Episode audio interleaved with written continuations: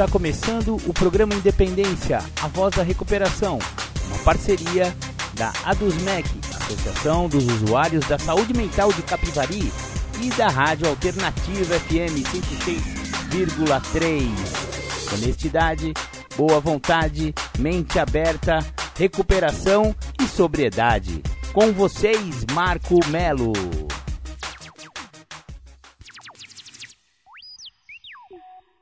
Marco Melo sou eu e você já está no programa Independência do dia 8 de maio. Sejam todos bem-vindos, sejam todas muito bem-vindas. Este é o programa Sem Papas na Língua quando o assunto é dependência química ou adicção, alcoolismo, codependência, dependências emocionais e tudo quanto é tipo de dependência, que é o assunto preferido do programa Independência. Para começar o programa, como sempre, vamos ouvir aquela do The Flanders, Um Dia Perfeito. Você está ouvindo o programa Independência, a voz da recuperação. Você ouviu The Flanders, Um Dia Perfeito. Aquela música que sempre abrimos o programa Independência porque ela fala de um problema bem comum aí nas famílias brasileiras, que é o alcoólico escondido. É, o alcoólico mocosado. Já ouviu falar no alcoólico mocosado? Ele se mocosa, ele se esconde atrás de ser supostamente bem sucedido, ter uma boa família, etc e tal. É, só que tem um pequeno probleminha com esse rapaz ou com essa mulher ela ter uma boa condição socioeconômica, financeira, cultural, educacional, etc e tal, não a imunizou, né? Não imunizou essa pessoa de ter problemas com álcool, então ela desenvolveu o alcoolismo, que acomete 10% das pessoas que experimentam álcool. É simples assim. Provou álcool, nego? Se você tiver propensão a desenvolver a doença, já era. Um em cada dez vai ser. Como eu sempre falo aqui, se você tem 10 amigos e nenhum dos 10 são alcoólicos, você é o alcoólatra da galera. É melhor você rever aí a maneira como você bebe. Maravilha, maravilha! O programa Independência de hoje vai trazer um tema muito interessante. Todos os programas Independência trazem temas super interessantes, mas o de hoje eu acho particularmente legal porque pega um conceito muito importante dos anônimos, que é o que? Princípios acima de personalidades. Pô, Marcão, mas o que é esse negócio de princípios acima de personalidades, cara?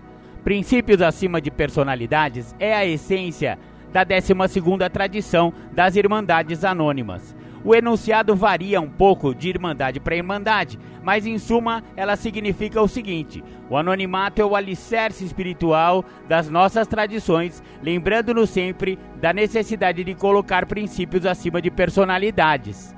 Então, é, existe uma substância espiritual nessa tradição que é o sacrifício, porque as 12 tradições reiteradamente nos pedem para que esqueçamos nossos anseios pessoais em favor do bem comum.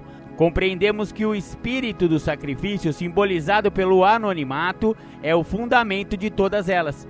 É a comprovada disposição no sentido de fazer tais sacrifícios que dá às pessoas uma grande confiança no futuro. Mas a gente tem que entender que no começo é, quando surgiu esse negócio do anonimato em Alcoólicos Anônimos, lá nos anos 30 do século 20, foi porque a, a, é, eles tinham que manter esse anonimato, porque a sociedade não aceitava as pessoas que eram alcoólicas. O, o livro Os Doze Passos e as Doze Tradições de AA fala bastante sobre isso aí. Olha só que interessante. Mas, no princípio, o anonimato não nasceu da confiança. Foi o fruto dos nossos primeiros temores. Nossos primeiros grupos anônimos de alcoólicos eram sociedades secretas. Os potenciais novos membros só podiam vir ter conosco através de uns poucos amigos de confiança. O menor indício de publicidade, até mesmo para nossa obra, nos chocava. Embora ex-beberrões, continuávamos a achar que devíamos fugir do, ao desprezo e à desconfiança do público. Quando o livro grande apareceu, em 1939, demos-lhe o nome de Alcoólicos Anônimos. seu prólogo fazia essa reveladora declaração. É importante permanecermos anônimos, porque presentemente somos muito poucos para atender ao grande número de cartas e pedidos que possam surgir em consequência dessa publicação. Além do mais, a quebra do anonimato poderia prejudicar as nossas atividades profissionais, visto sermos homens de negócios ou de profissão liberal. Nas entrelinhas, é fácil ver o nosso medo de que um grande número de recém-chegados pudesse liquidar inteiramente nosso anonimato. À medida que os grupos de AA se multiplicavam, o mesmo acontecia aos problemas dos anônimos. Entusiasmados com a cura espetacular de algum irmão alcoólico, revelávamos por vezes aqueles aspectos íntimos e dolorosos do caso que apenas o padrinho deveria ouvir. A vítima então declarava com razão que sua confiança havia sido traída. Quando tais histórias começavam a circular fora de AA, sobrevinha grave perda de confiança nas nossas promessas de anonimato. Isso a miúde afastava de nós as pessoas. Claro que o nome de todo membro de AA, bem como a sua história, tinha que ser mantido em segredo, se ele assim o desejasse. Foi essa a primeira lição que aprendemos na aplicação da prática do anonimato. Então a gente vê que esse negócio de princípios acima de personalidades, ele surgiu como uma necessidade de preservação própria. As pessoas tinham que se preservar, né? As suas histórias tinham que ser preservadas, a sua identidade deveria ser preservada. Então, o princípio do anonimato surgiu nesses termos. Quando a gente fala de anonimato, quando a gente fala de princípios acima de personalidades, é importante também a gente lembrar da 11 tradição. A tradição 11 fala sobre nossa política de relações públicas baseia-se na atração, não em promoção. Na imprensa, rádios, filmes e internet, precisamos sempre manter o anonimato pessoal. Por que, que eu estou falando da 11 tradição? Porque estamos aqui num programa de rádio e eu, Marco Melo, jamais me identifiquei como um membro de Alcoólicos Anônimos, de Narcóticos Anônimos, de Neuróticos Anônimos, de Naranon, de Alanon, ou seja lá qual for a Irmandade Anônima, Comedores Compulsivos, DASA, né? Tem um monte de Irmandades Anônimas. Porque eu sou um radialista, eu sou um jornalista e não cabe a mim me definir como um membro de qualquer uma dessas irmandades. Sabe por quê? Porque vai que eu recaio, por exemplo. Aí, se eu tivesse falado que eu era membro, por exemplo, de Alcoólicos Anônimos, aí alguém me vê no bar bebendo porque eu recaí. O que, que as pessoas vão pensar? Porra, olha lá o Gordelo, maluco, não era ele que ficava falando que era de AA, que isso, aquilo, aquilo outro, que o programa funciona e tal e coisa? E olha ele ali bebendo. Aí eu ia queimar o filme de quem? De Alcoólicos Anônimos. Era o meu? Não, não era o meu o meu que se lasque, né? Eu ia queimar o filme da Irmandade. Então por isso que eu nunca falei, nunca falo e nunca falarei que eu sou membro de qualquer uma dessas irmandades. Acontece que o programa Independência é um programa especializado em dependência química e alcoolismo, e aqui a gente fala sobre o programa de recuperação de 12 passos, porque é o programa mais eficaz para o tratamento de alcoolismo e de adicção. É só por isso porque o, que o programa Independência fala tanto nas Irmandades Anônimas, né? Só que o anonimato, ele sempre é preservado. Aqui no programa Independência, e os membros de AA e os membros de NA, eles são muito sérios ao preservar os seus anonimatos pessoais na imprensa, nas, nos livros, na televisão, etc e tal. Você nunca vai ver alguém é, aí se gabando. E sabe por quê também? Porque hoje em dia é, muitas pessoas poderiam querer se aproveitar do prestígio de Alcoólicos Anônimos ou do prestígio de Narcóticos Anônimos, porque tem muito prestígio essas irmandades, para tentar se vangloriar, para tentar falar que olha só, eu sou o presidente do, de Alcoólicos. Não existe presidente. É, graças a Deus, essas irmandades anônimas, elas têm é, tradições que preservam os seus membros e a sua unidade. Então não tem presidente, não tem dono, não tem diretor, existem apenas servidores de confiança, todos anônimos, porque também o anonimato, isso é, também é muito importante. O anonimato, ele faz a pessoa desenvolver a, o seu altruísmo e diminui o seu egoísmo. Sabe por quê? Porque a pessoa vai prestar serviço para essas irmandades, ela nunca vai ser vista. E muita gente quer fazer, por exemplo, caridade tirando selfie, né? Já viu essa galera hipócrita que fica é, fazendo filminho? agora eu vou ajudar um morador de rua. E põe lá no Instagram, sabe? Põe lá no Facebook. Eu estou aqui doando, sabe? Já no, nas Irmandades Anônimas, não, farroupilha. Você não vai ficar querendo dar uma de gostosão, de gostosona, de bonitão e de bonitona à custa da, do prestígio das Irmandades. Também isso é uma coisa muito legal do anonimato. A pessoa presta serviço anonimamente, ele faz um monte de trabalhos dentro das Irmandades e nunca seu nome aparece.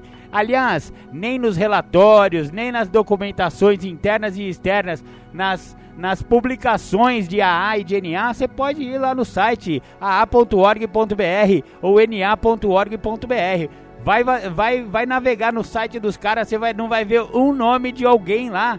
É tudo anônimo, então não dá para o cara querer se crescer. E isso é bom porque desinfla o ego e o ego é o grande inimigo do alcoólico ou da alcoólica, né? E do adicto e da adicta. Maravilha, maravilha. Vamos ouvir um som aí de recuperação. Hoje a gente vai ouvir um som novo aí. Não é novo, a música não é nova, mas faz pouco tempo que eu recebi esse som. Eu já tinha ouvido lá nas antigas, mas eu tinha esquecido até. E é um som muito legal. É o pessoal de Narcóticos Anônimos que fez. Chama Tic Tac.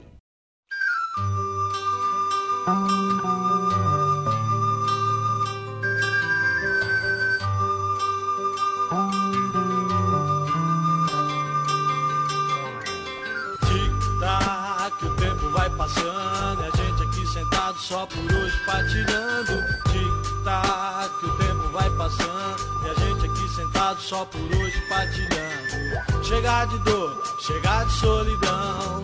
Se o bicho pega, eu vou no grupo União. Só por hoje, é só alegria. Se tem barulho, eu vou na azul do meio-dia. Vou partilhar, falar dos meus problemas.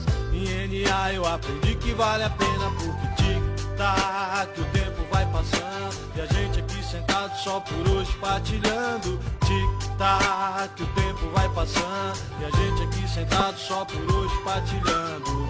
Primeiro passo, falar de rendição. Serenidade, praticar aceitação. Insanidade, loucura, que horror. Segundo passo, meu poder superior. E a entrega que eu fiz no passo 3 A cada dia eu faço tudo outra vez Porque tic-tac, o tempo vai passando E a gente aqui sentado só por hoje partilhando. Tic-tac, o tempo vai passando E a gente aqui sentado só por hoje partilhando. O quarto passo, inventário que legal. Foi onde eu vi que eu não era só do mal. O quinto passo, com padrinho e com meu Deus. Eu admito que os erros foram meus. Sexto passo, me preparo pra mudar. Não tem mais jeito, eu não posso mais brincar, porque tic-tac, o tempo vai passando. E a gente aqui sentado só por hoje partilhando. Tic-tac, o tempo vai passando. E a gente aqui sentado só por hoje partilhando. Os meus defeitos me tiraram a mocidade. Sétimo passo, mudança e humildade. Olho para trás, o rastro que eu deixei. Oitavo passo, a turma que eu prejudiquei. E o nono passo é resultado de ação. Aonde der eu vou fazer reparação. Porque tic-tac, o tempo vai passando. E a gente aqui sentado só por hoje partilhando. Tic-tac, o tempo vai passando. E a gente aqui sentado só por hoje partilhando. Décimo passo, eu olho pro meu dia. Só por hoje eu vou mudar com alegria. E o passo 11, prece e meditação. Esse programa mudou meu coração. E o passo 12, misturado com os primeiros. Nossa mensagem eu vou gritar pro mundo inteiro. Tic-tac, o tempo vai passando. E a gente aqui sentado só por hoje partilhando. Tic-tac, o tempo vai passando. E a gente aqui sentado só por hoje partilhando. Lá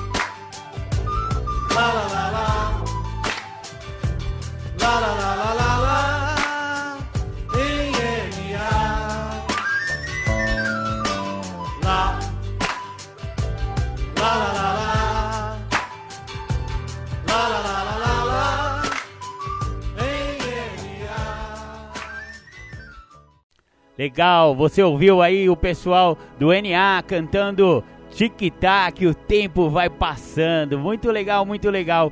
Voltamos ao tema do programa Independência de hoje: princípios acima de personalidades. Eu vou trazer para vocês agora a íntegra da Tradição 12, segundo o livro azul de Narcóticos Anônimos. Tradição 12. O anonimato é o alicerce espiritual de todas as nossas tradições, lembrando-nos sempre de colocar princípios acima de personalidades. Um dicionário define o anonimato como estado de não levar um nome. De acordo com a tradição 12, o eu transforma-se em nós. O alicerce espiritual torna-se mais importante do que qualquer grupo ou indivíduo. À medida que estreitamos os laços entre nós, ocorre o despertar da humildade. A humildade é um subproduto que nos permite crescer e desenvolver numa atmosfera de liberdade e remove o medo de virmos a ser conhecidos como adictos pelos nossos empregadores, pelas nossas famílias ou pelos nossos amigos. Portanto, tentamos aderir rigorosamente ao princípio de que o que é dito nas reuniões fica nas reuniões. Do começo ao fim das nossas tradições, falamos em termos de nós e nosso, em vez de eu e meu. Trabalhando juntos pelo nosso bem-estar comum, alcançamos o verdadeiro espírito do anonimato. Temos ouvido tantas vezes a expressão princípios acima de personalidades que é como se fosse um clichê. Podemos discordar entre nós como indivíduos, mas o princípio espiritual do anonimato torna todos iguais como membros do grupo. Nenhum membro é mais ou menos do que qualquer outro. O impulso para o ganho pessoal nas áreas do sexo, propriedade e posição social que trouxe tanta dor no passado cai por terra se aderirmos ao princípio do anonimato. O anonimato é um dos elementos básicos da nossa recuperação e permeia as nossas tradições e a nossa irmandade.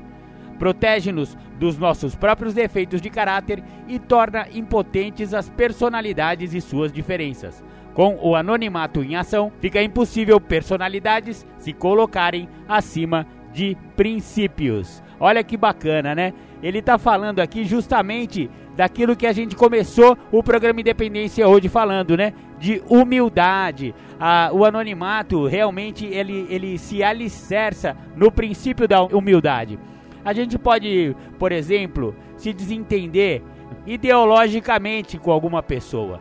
Se a gente conseguir colocar princípio acima de personalidade, olha o que, que, pode acontecer. Ó, eu não concordo com você, eu não concordo com o seu posicionamento, porém eu defenderei até a morte o seu direito de ter uma ideia e de ter um posicionamento.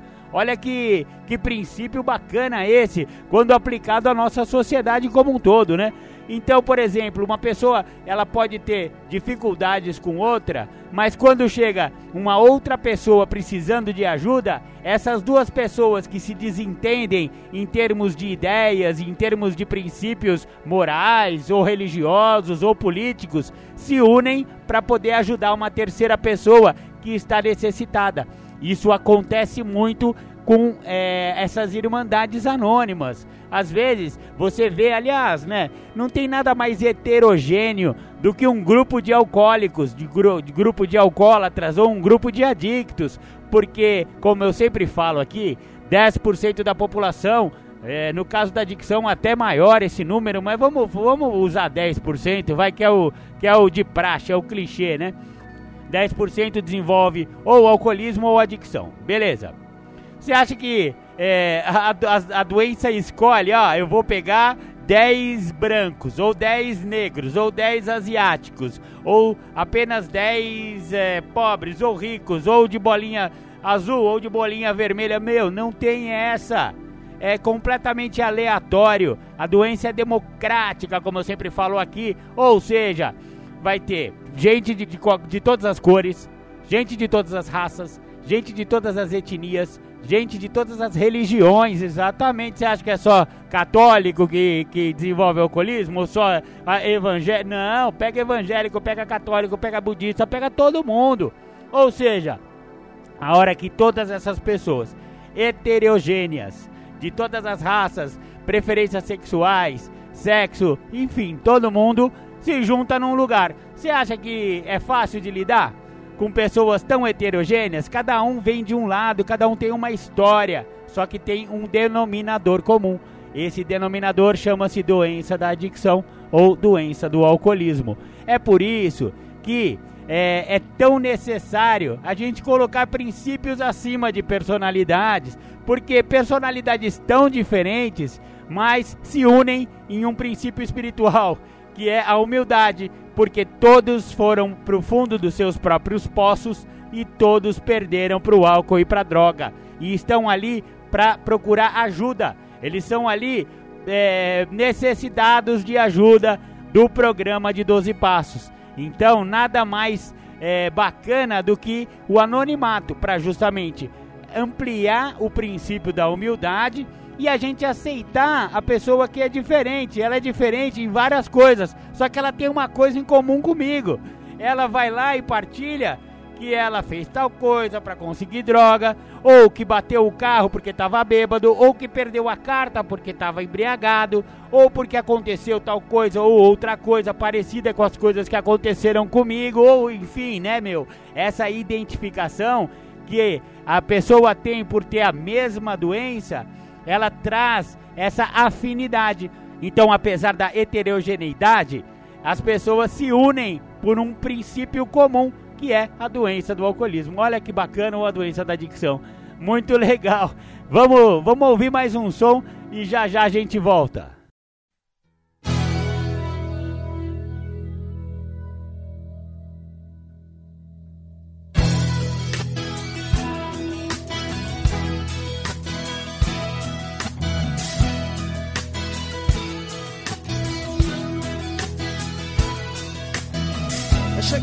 Chegado o momento de se falar de um dos motivos pelo qual continuo voltando. De um dos motivos pelo qual continuo tentando. Não é só de parar de usar que eu tô falando. Porque hoje eu já voltei a viver e quero mais. Das trevas para a exposição da luz. Uma nova maneira de viver é o que hoje me conduz. E através dessa nova maneira eu continuo tentando. Tentando ser um filho melhor, tentando ser um marido melhor, um namorado melhor, tentando ser um pai melhor ou até quem sabe, apenas um amigo melhor. E através do programa que eu aprendi que é possível fazer um pouco melhor do que tudo que eu já fiz. É preciso apenas continuar tentando e não desistir, pois essa vida é uma eterna tentativa. É uma eterna tentativa. É uma eterna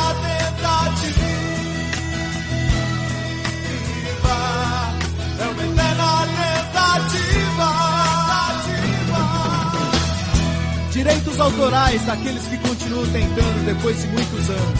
Daqueles que continuam voltando depois de muitos anos para dizer para quem tá chegando que realmente funciona. Dentro dos que continuam voltando, incluo o padrinho com muito amor e um grande abraço. Pessoas que vêm me ajudando a viver um dia de cada vez. Só por hoje eu não tô mais sozinho, só por hoje eu tô com vocês. Só por hoje o caminho que eu sigo tem mais passos além dos meus. Pessoas que continuam tentando e multiplicando a mensagem que diz que é possível parar de usar, perder o desejo de usar e encontrar uma nova maneira de viver. Só por hoje eu não preciso ser mais controlado pelo meu passado. É só continuar voltando, é só continuar tentando. Pela tentativa.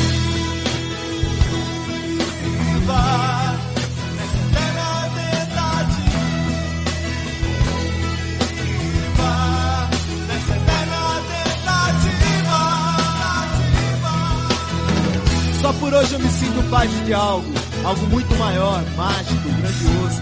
Uma força que uniu homens e mulheres com passados destruídos para uma virada milagrosa e um presente glorioso. Só por hoje eu faço parte de uma irmandade que salva vidas, que transforma histórias, que leva mensagem, que a mensagem multiplica. Só por hoje eu encontrei pessoas iguais a mim, pessoas que viveram o que eu vivi e pela força da mensagem deles eu não morri. Só por hoje eu faço parte de algo simples, mas grandioso. Criado por um poder superior, cheio de amor e bondoso. E através das palavras dos irmãos eu encontrei os meus sinônimos Hoje eu faço parte da tribo de narcóticos anônimos.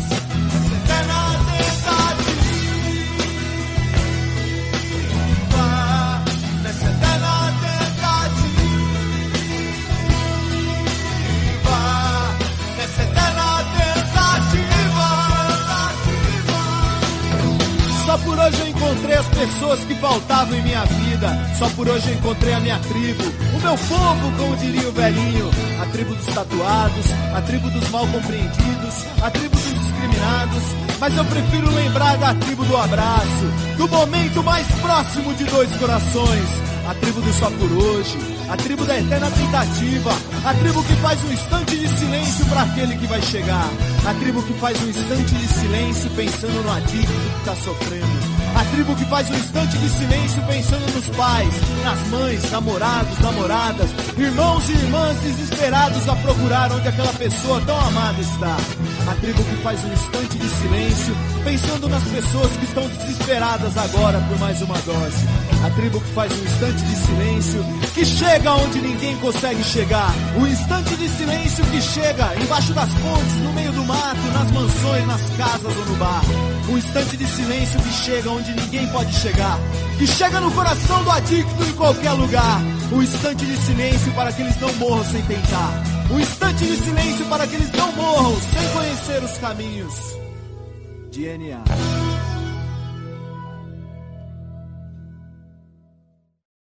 Legal, voltamos aqui com o programa Independência. Você ouviu aí a tribo de NA, Eterna Tentativa, muito bacana. Agora vamos falar sobre o livro Funciona Como e Porquê de Narcóticos Anônimos, que tem uma, uma, uma explanação mais detalhada acerca da 12 tradição, que são os tais dos princípios, né? Acima das personalidades. O anonimato é o alicerce espiritual de todas as nossas tradições, lembrando-nos sempre da necessidade de colocar os princípios acima das personalidades. Na recuperação pessoal, procuramos substituir vontade própria pela orientação de um poder superior nos nossos assuntos pessoais. Da mesma forma, as tradições descrevem uma irmandade que obtém sua orientação coletiva de princípios espirituais e não de personalidades individuais. Esse tipo de generosidade é o que na 12ª tradição significa a palavra anonimato, e é o alicerce espiritual sobre o qual se edifica Narcóticos Anônimos. A 12ª tradição reúne todas as tradições numa só, resumindo e reforçando a mensagem das 11 anteriores. O anonimato é essencial para a preservação da estabilidade da nossa Irmandade, tornando a recuperação pessoal possível. A recuperação é algo delicado. Desenvolve-se melhor num ambiente estável e apoiado. Cada um de nós e cada um dos nossos grupos tem um papel na manutenção dessa estabilidade. A nossa unidade é tão preciosa que, dada uma escolha entre realizarmos os nossos próprios desejos e preservarmos o bem-estar comum da nossa Irmandade, colocamos os melhores interesses de NA em primeiro lugar. Fazemos isso não só devido ao nosso próprio interesse abnegado, como também devido ao nosso sentido de responsabilidade para com os nossos companheiros adictos. O princípio da unidade em NA vem antes da realização dos nossos desejos pessoais. O anonimato constitui o princípio primordial subjacente à nossa tradição de membros. Embora tenhamos todas as diferenças pessoais, o único requisito para ser membro de NA é aquilo que temos em comum, um desejo de parar de usar drogas. Este simples princípio une as diversas personalidades daqueles que sofrem da nossa doença, numa irmandade comum de recuperação. O princípio do anonimato está no centro daquilo que nossa irmandade entende por consciência de grupo. As ideias de cada membro individual de um grupo têm a sua importância, mas o grupo vai buscar a sua orientação a uma consciência coletiva de todos os seus membros. Antes do grupo tomar uma decisão, os seus membros consultam o seu poder superior, procurando a direção espiritual no assunto que tenham em mãos. As suas vozes individuais juntam-se humildemente no desenvolver de um sentido coletivo da vontade de Deus para o grupo, e dessa união ergue-se uma orientação forte e comum para nos guiar a todos. Chamamos isso a consciência de grupo. O mesmo princípio aplica-se ao conceito de liderança em NA. Embora membros individuais sirvam como líderes em NA, estes atuam apenas como nossos servidores, levando a cabo as suas tarefas de acordo com a consciência do grupo. Os princípios do serviço generoso e da orientação coletiva estão acima das personalidades dos nossos servidores de confiança. Tal como o princípio do anonimato orienta a evolução da consciência coletiva de um grupo, aplica-se também à autonomia do grupo. Cada grupo de NA é, claro, inteiramente livre de cumprir o seu propósito primordial como melhor entender, desenvolvendo a sua maneira própria de fazer as coisas e a sua própria personalidade. A nossa Irmandade coloca uma só restrição a esta quase total liberdade. O grupo não pode exercer a sua personalidade a custas de grupos vizinhos ou de NA como um todo. O bem-estar de cada grupo de NA depende, até certo ponto, do bem-estar de todos os grupos de NA. Os nossos grupos não procuram sobrepor-se uns aos outros, pelo contrário, unem-se e colaboram no sentido do bem maior da Irmandade como um todo. O princípio do anonimato vem juntar os nossos grupos autônomos na busca de seu bem-estar comum. O princípio do anonimato molda o nosso propósito primordial Embora a ambição individual e os objetivos pessoais possam motivar o nosso desenvolvimento como seres humanos, a nossa Irmandade é guiada pelo propósito coletivo transmitir a nossa mensagem ao adicto que ainda sofre. Quando chegamos a Narcóticos Anônimos, deixamos os nossos interesses pessoais à porta. Procuramos ajudar os outros em vez de unicamente nós próprios. Este princípio abnegado e não a ambição pessoal é o que define o propósito primordial dos nossos grupos. O anonimato orienta as interações da nossa irmandade dentro da sociedade. Não somos uma organização secreta. Ficamos contentes por ver nosso nome tornar-se melhor conhecido em cada ano que passa. Contudo, não trocamos esse nome pelo apoio de organizações que possam eventualmente ajudar-nos no nosso propósito primordial. Não tentamos, tampouco, obter influência junto a público afirmando o prestígio do nome de nossa Irmandade. Se estivermos a cumprir o nosso propósito primordial, a sociedade verá a nossa utilidade. Não temos necessidade de procurar o apoio de outros. Aquilo que disseram os amigos da nossa Irmandade constituirá recomendação suficiente. O anonimato é um dos princípios orientadores da forma como os nossos grupos praticam sua sétima tradição, a tradição que fala sobre bens materiais.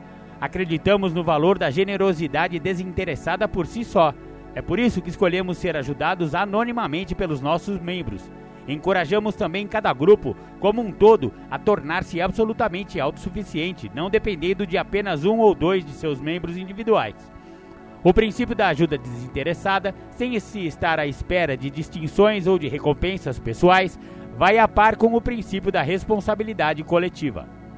Juntos, asseguram tanto a solidariedade espiritual como a estabilidade financeira dos nossos grupos.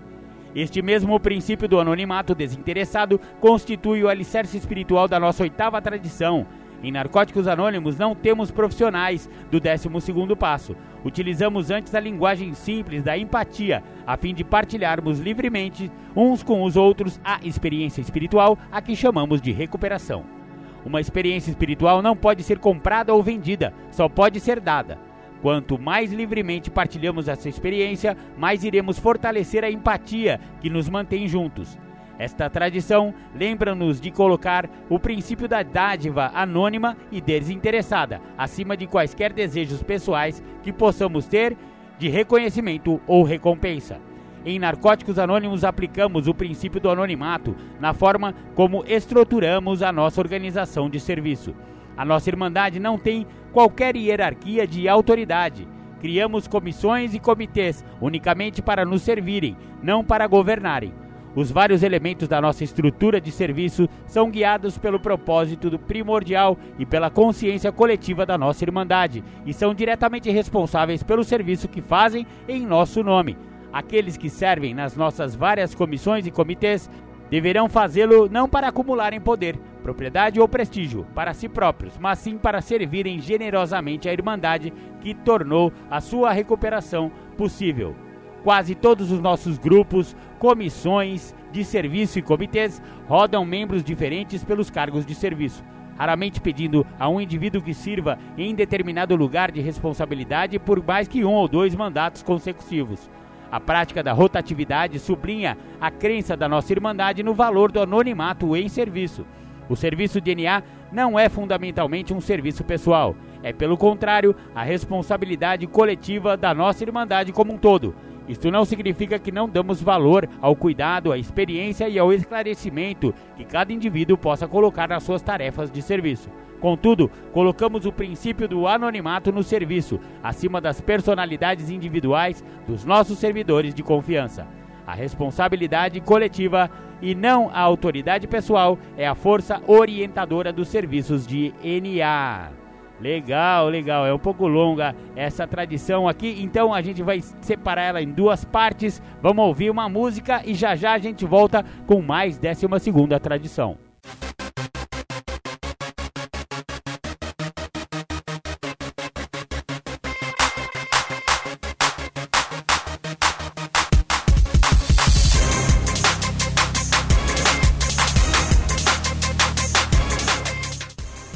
Voltamos a apresentar programa Independência, a voz da recuperação.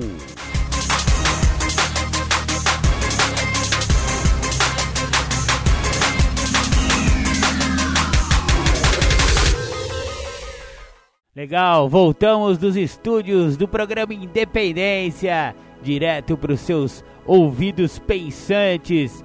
Mas você ouviu antes aí o Maneva, não Desista de Mim. Música esta dada pela minha querida amiga e companheira Ju. Obrigado, Ju, por ter percebido né, e reparado que essa música do Maneva realmente fala sobre recuperação, fala sobre droga adicção e etc e tal. Maravilha, maravilha. Voltando aqui com o, livro Funciona como e por quê. Décima segunda tradição o princípio do anonimato dá forma à voz pública da nossa Irmandade. Cada um dos nossos muitos membros tem opiniões pessoais sobre uma grande variedade de assuntos. A mensagem pública que a nossa Irmandade transmite é, contudo, a mesma da nossa experiência coletiva na recuperação da adicção. Como grupos e como Irmandade, não temos quaisquer opiniões sobre aquilo que não seja o próprio programa de NA nas nossas relações com a sociedade, expressamos apenas os princípios do nosso programa e não as opiniões pessoais dos nossos membros sobre outras questões. O anonimato não se aplica apenas às nossas apresentações públicas, sendo também o princípio subjacente a toda a política de relações públicas da nossa Irmandade. Nos nossos contatos públicos, baseamos a credibilidade do nosso programa na eficácia de NA e não na reputação pessoal de qualquer membro individual.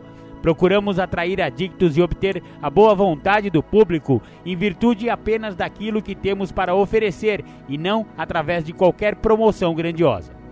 Não há nenhuma descrição exagerada em NA que possa substituir o valor simples e provado da nossa mensagem, como base da nossa política de relações públicas. O anonimato ou ausência de nome serve uma série de funções práticas na nossa Irmandade, cada uma das quais com largas implicações espirituais. Ao nos lembrarem de que o que é dito na reunião fica dentro da reunião, os formatos das nossas reuniões ajudam a fomentar uma atmosfera na qual nenhum de nós precisa de recear a revelação pública daquilo que partilhamos na intimidade dos nossos grupos. Lembram-nos também de que o mais importante das nossas partilhas é a mensagem e não o mensageiro. O anonimato da 12ª tradição significa também que, em última análise, as nossas diferenças pessoais não constituem qualquer diferença. Em NA, em recuperação, somos todos iguais. É verdade que todos nós chegamos a Narcóticos Anônimos com as nossas próprias histórias pessoais, padrões de uso, experiências sociais e de educação, talentos e imperfeições mas para o objetivo de nossa própria recuperação, a nossa identidade profissional não tem qualquer relação na nossa capacidade de nos preocuparmos uns com os outros em NA. Uma licenciatura universitária, uma herança, um analfabetismo, a pobreza Essas circunstâncias que afetam tão profundamente tantas outras áreas das nossas vidas não irão ajudar ou impedir as nossas oportunidades de nos recuperar. Tal como não irão tampouco ajudar ou impedir os nossos esforços de transmitir a mensagem de um adicto para o outro. Nós somos iguais enquanto membros de NA. Somos todos, afinal, partes anônimas da Irmandade de NA, em vez de singularmente separados. O anonimato de que fala nossa 12 tradição significa que nós sofremos durante tanto tempo da doença isolada da nossa adicção e finalmente pertencemos a alguma coisa. O anonimato é verdadeiramente o alicerce espiritual de todas as nossas tradições sem ele, a unidade da qual depende a recuperação se veria dissolvida numa confusão de personalidades em conflito. Com ele, nossos grupos ficam de posse de um corpo de princípios orientadores, as nossas doze tradições, que nos ajudam a unir as forças pessoais dos nossos membros numa irmandade que apoia e alimenta a recuperação de todos nós. Rezamos para que Narcóticos Anônimos nunca se torne uma coleção cinzenta e inexpressiva de adictos sem personalidade. Gostamos da cor, da compaixão, da iniciativa, da vivacidade impetuosa que advém das personalidades diversas dos nossos membros. A nossa diversidade é de fato a nossa força. Descobrimos que quanto mais fortes forem nossos membros individuais, mais fortemente unida se tornará a nossa irmandade. Este é um grande paradoxo da recuperação INA.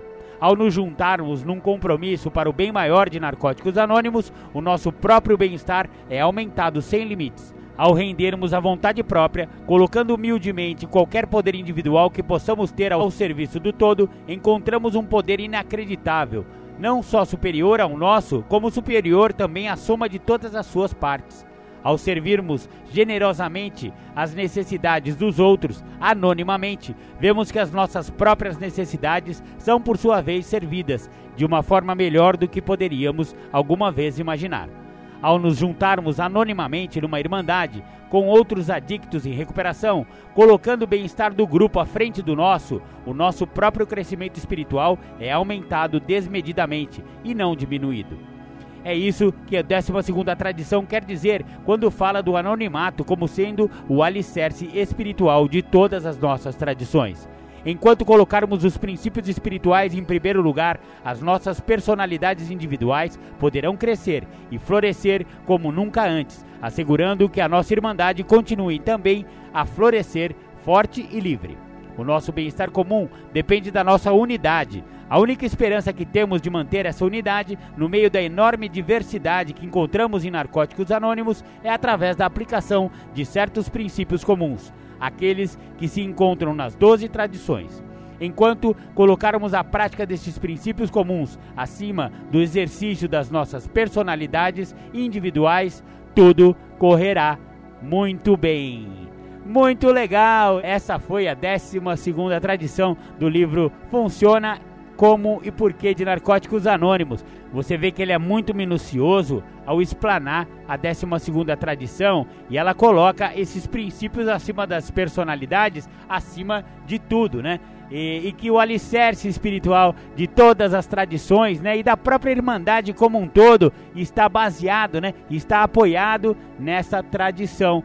É muito legal saber que existe realmente uma sociedade dentro dessa sociedade maluca em que nós vivemos, que colocam princípios acima de personalidades, que colocam o outro acima do eu, né? Aliás, não sei se eu me lembro bem, mas parece que um certo Galileu, dois mil anos atrás, falava justamente sobre isso, sobre dar outra face, sobre é, botar a outra pessoa acima da gente, né? primeiro Deus, né? E depois você amar o próximo e aquele negócio todo. Salvo engano, esse tal Galileu estava falando de colocar princípios acima das personalidades. Pense um pouco nisso e veja se não é muito bacana. Então assim encerramos o tema de hoje do programa Independência. Eu queria deixar meu agradecimento ao Fernando Armelim, aqui da Rádio Alternativa, E logo mais, né, às, às 16 horas, entra com o programa Amor Sertanejo. Mas o Fernandão é o cara que coloca o, o programa Independência no ar, direitinho no horário aí, das 13 às 15 horas, na Rádio Alternativa FM 106,3. Muito obrigado, Fernando. Um beijo no coração aí. Beijo na Dona Idalina também, viu? Tudo de bom aí, pessoal. Agora vamos para os nossos apoios culturais e no segundo bloco do programa Independência, as temáticas do Julião. Bom dia, agradecer a oportunidade de estar falando para o grupo sobre um tema bacana, tema esse que transcreve o programa. Situações que são limitantes e situações que são determinantes. Eu acho interessante dentro desse tema que filho, família, mulher, trabalho, entre outras situações que são externas às questões humanas, elas não são limitantes para com que a pessoa não venha a fazer uso de álcool ou drogas. Nem tampouco são questões que determinam a pessoa que tem a doença da adicção que ela não vá acabar por se envolver com sintomas da doença. Então, questões limitantes e ou determinantes, as mesmas não impedem com que uma pessoa portadora da doença da adicção venha a ter problemas maiores. É interessante que quando eu chego ao grupo para falar de uma situação que me limita, são questões financeiras, são questões sexoafetivas, são questões profissionais que eu estou a partilhar numa reunião, estas, as mesmas, não determinam que eu não venha a sentir. Ao contrário, eu sinto, pois estou envolvido nas situações. Então, situações externas ao ser humano que sou, elas não limitam para com que eu não sinta e não determinam para com que eu não venha a ter problemas. Eu preciso aprender a identificar e dar nome aos sentimentos para que eu não fique a sofrer do que esta doença que trabalha dentro de três esferas, na minha maneira de pensar, na minha forma de agir, no meu jeito de ser, não me controle. Uma característica que eu tenho é que situações que me limitam as mesmas estão a me impedir de realizar aquilo que eu acredito que é do meu direito. E não vejo que situações que me limitam, muitas das vezes, está a me ajudar, pois eu sou uma pessoa que sofro do impulso. Eu ajo muito por impulso, sou portador da doença da adicção, trabalha na minha maneira de pensar, trabalha na minha forma de agir, trabalha no meu ser. Não tem parâmetros para minha pessoa por ser portador da doença da adicção. Não tem aquilo que determina que não faça isso, pois se você assim o fizer, você vai ter problemas maiores. Não é por ter filhos, não é por ter um trabalho, não é por estar ou não dentro de uma condição financeira que me dá um apoio ou não, que eu então me vejo limitado a não ter problemas maiores. Quer dizer que se não tivesse dinheiro, eu estaria limitado a não fazer aquilo que eu acho que eu deveria estar a fazer. Ou se eu tenho bastante dinheiro, eu então vou me limitar a não fazer, pois posso vir a ter problemas. Eu preciso me atentar que situações externas ao ser humano que eu sou não me limita e não determina que eu não vá chegar aonde a doença assim quer que eu chegue. Tem uma parte da literatura que fala sobre um pântano de um medo egocêntrico e a minha egocentricidade dentro desse medo me controla. Buscando não permitir com que o outro saiba quem eu sou, eu acredito que eu estou a determinar que se o outro não souber, então eu vou ter uma relação melhor de convivência com o outro. E a realidade é o contrário. Eu necessito que o outro saiba quem eu seja. Eu preciso que o outro compreenda que isto que sou precisa ser visto, precisa ser notado, precisa ser reconhecido. Porque enquanto eu não sou visto, enquanto eu não sou notado, enquanto eu não sou uma pessoa a qual o outro saiba quem eu sou, eu não deixo de ser. Eu continuo a ser aquilo, não tem limites para aquilo, age por impulso, por ser daquela forma, não vejo que nada determina a minha pessoa que eu me modifique. Por isso que questões que eu chamo de limitantes ou determinantes, as mesmas não me impedem de ter problemas por ser portador da doença da adicção. Não é por ter sido pai ou ser filho que eu me limito a não trazer um problema maior para minha vida. E também não é por ser uma pessoa que trago comigo problemas que no decorrer do meu dia a dia podem ser problemas que eu não estou a entender a complexidade dos mesmos, que vai me fazer determinar a minha pessoa que se eu não me envolver com aquilo, eu vou ter um dia prazeroso, um dia magnífico. Posso muito bem não estar a me envolver com uma situação que eu acho que me controla, que me domina, e estar a me comprometer, independente da situação que eu trago. Eu acabo a me comprometer dentro de situações que, que me limitam e outras que não me limitam. Eu acabo ter problemas maiores dentro de situações que eu preciso determinar ao Júlio que tem que ser feitas as mesmas, tem que ser exercida, preciso solucionar os problemas. Então, enquanto eu não me atento a isso, enquanto eu não reconheço algumas situações que estão se apresentando, eu não entendo essas questões que são do cotidiano, do dia a dia, de uma pessoa normal. Não de uma pessoa que não entenda o que está se passando. Para mim é muito claro que existem situações que me controlam, que me dominam, que me impedem de me transformar. Para mim é, é notório que se eu não olhar para a situação que se apresenta no momento que eu me encontro e nomear a mesma, eu fico dentro disso que eu acredito que está a limitar o que eu vou fazer. Que às vezes é o medo, às vezes é uma ressalva que eu tenho de uma dúvida. Eu não posso não me atentar que enquanto eu não vejo quem eu sou, não permito com que o outro compreenda quem eu estou sendo, eu estou a querer limitar uma situação que a mesma não me limita de chegar ao resultado final da doença, que é o ápice da doença, que é chegar ao uso do álcool e das drogas. Porque não determina que eu não vá viver comportamentos obsessivos e compulsivos. Não determina que eu não vou viver através de justificativas, racionalizações, desconfiança dos outros, é, transferências. Eu preciso me atentar que muito do que me controla, do que me domina, está dentro daquilo que eu não percebo que não limita o Júlio, porque eu tenho um impulso, eu sou portador da doença da adicção.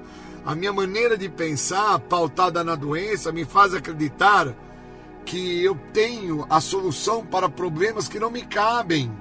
Quem sou eu para querer mudar o que o outro está a fazer? Quem sou eu para querer determinar numa situação onde já se encontra funcionando há anos aquela situação, seja esta uma situação positiva ou negativa, seja esta uma situação onde existe uma codependência ou não, quem sou eu para querer fazer com que o outro me escute no sentido de que, cara, as coisas não estão dando certo para você porque você não está agindo da maneira que você tinha que agir. Quem sou eu para querer isso dessa maneira, dessa forma? Eu preciso parar isso, eu preciso deter essa situação.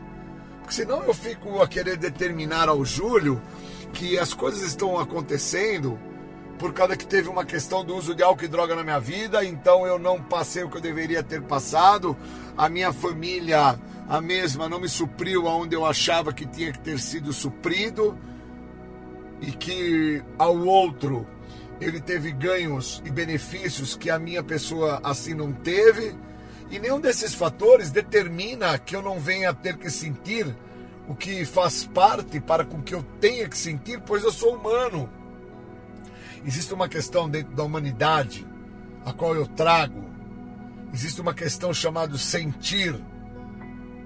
Eu preciso entender que enquanto eu não dou nome aos sentimentos que eu trago, eu fico acreditando que algumas situações podem limitar o resultado final de ações que eu estou assim a tomar ou estou já a fazê-las.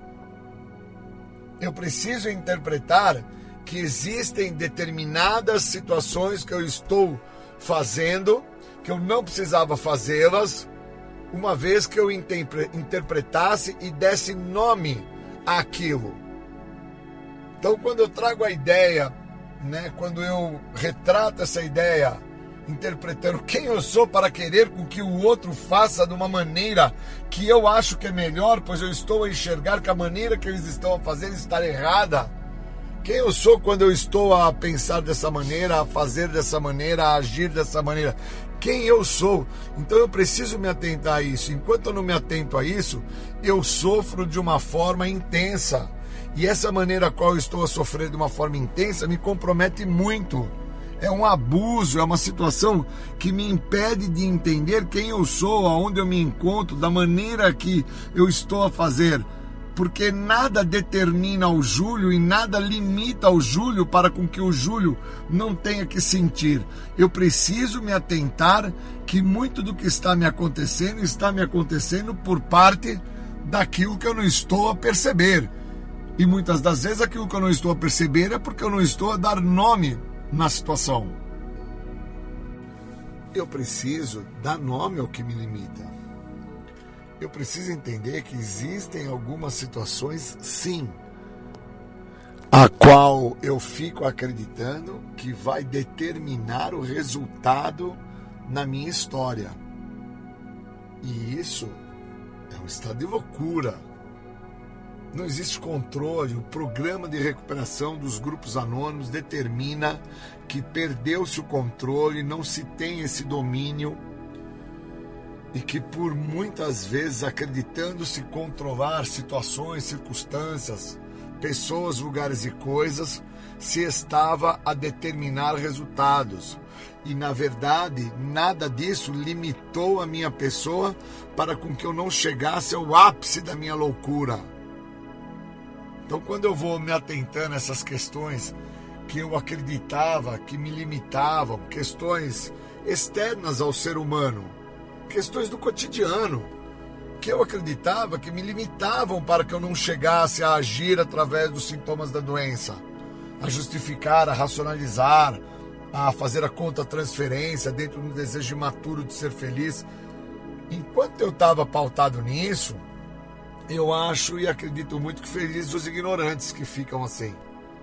Porque os mesmos ficam acreditando que algumas situações vão limitar a eles deles não chegarem aonde sabemos que somos pautados a chegar, que é o contato da substância psicoativa alteradora de humor no intuito de anestesiar o que está se sentindo.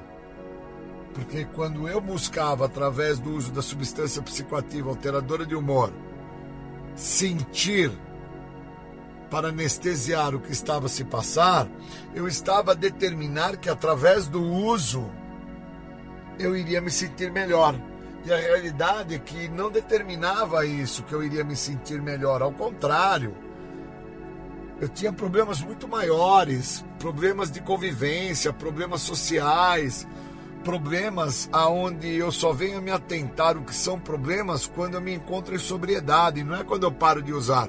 Eu preciso estar a aceitar a vida da maneira que a vida se apresenta e viver o que a vida está se apresentar, para que eu entenda quem que eu sou, da onde eu vim, até onde eu cheguei para onde eu vou.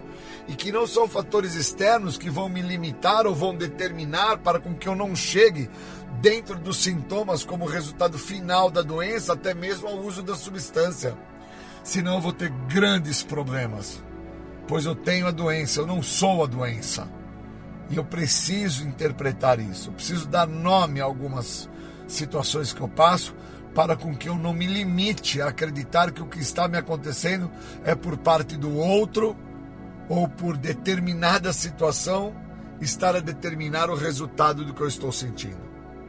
Queria agradecer muito ao grupo, agradecer a oportunidade de poder falar e trazer um pouco da minha experiência. Obrigado e bons momentos.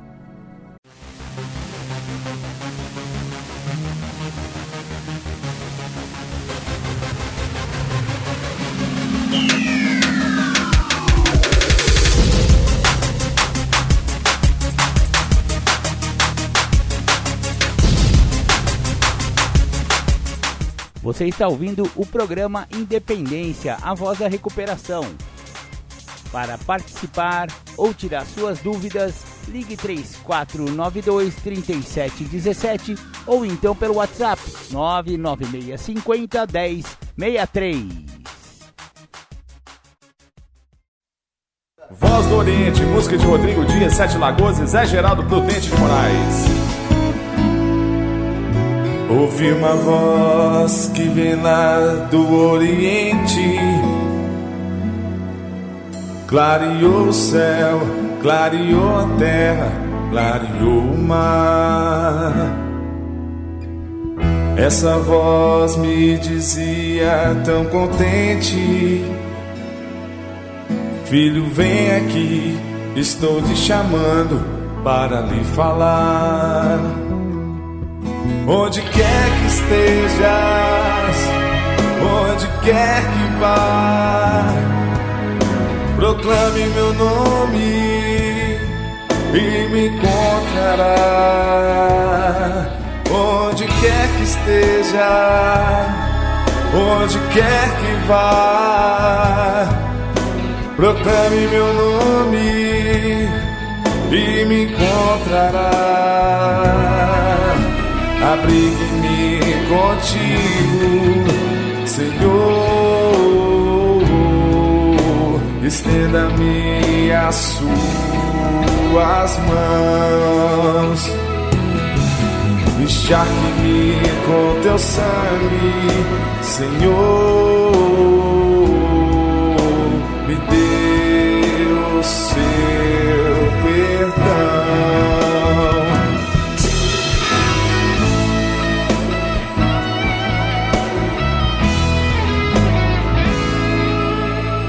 Ouvi uma voz que vem lá do Oriente, clareou o céu, clareou a terra, clareou o mar. Essa voz me dizia tão contente: Filho, vem aqui, estou lhe chamando para lhe falar. Onde quer que esteja, onde quer que vá, proclame meu nome e me encontrará. Onde quer que esteja, onde quer que vá, proclame meu nome e me encontrará abrigue-me contigo, Senhor. Estenda-me as suas mãos, encharque-me com teu sangue, Senhor. Me dê o seu. Concedei, Senhor, a celeridade necessária para aceitar as coisas que não posso modificar, coragem para modificar aquelas que eu posso, sabedoria para distinguir uma das outras.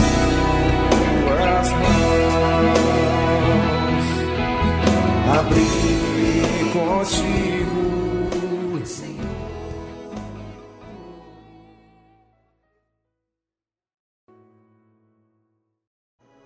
dia, vamos falar de recuperação. Hoje nós vamos falar de particularidades. É importante entender que dentro da narrativa anterior que eu trago, que existe uma relação de ganho com as questões de complacência, as pessoas elas têm um ganho imensurável sendo complacente com o outro. Só que esse ganho, na verdade, não é um ganho, é uma perda na verdade, não é nada positivo, é nocivo. é uma questão doentia e é uma questão de repetição.